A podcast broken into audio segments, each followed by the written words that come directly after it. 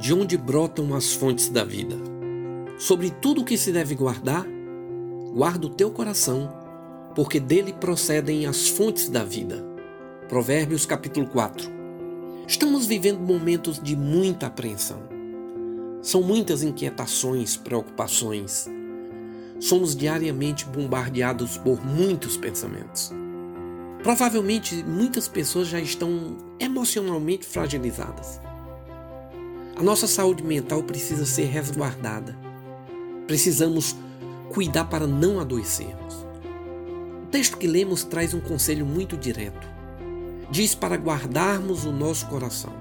A expressão coração na Bíblia geralmente tem o mesmo significado da palavra pensamento.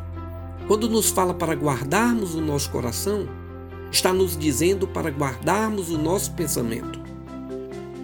O texto não nos traz apenas um conselho para guardarmos o nosso pensamento, mas também afirma acerca do seu precioso valor. Diz que são dos pensamentos que brotam as fontes das nossas vidas. Se você quiser se guardar na vida, cuide dos seus pensamentos.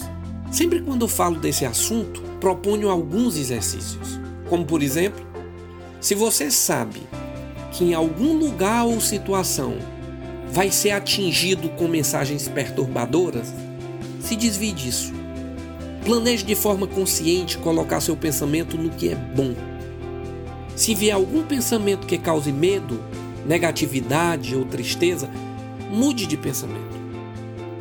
Você pode até pensar que não tem domínio sobre seus pensamentos, mas não é verdade.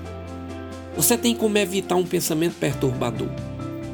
Um pensamento só é perturbador quando faz morada na nossa cabeça. Existe uma frase atribuída a Martinho Lutero que diz: Não podemos impedir que os pássaros voem sobre as nossas cabeças, mas podemos impedir que eles façam ninho sobre elas.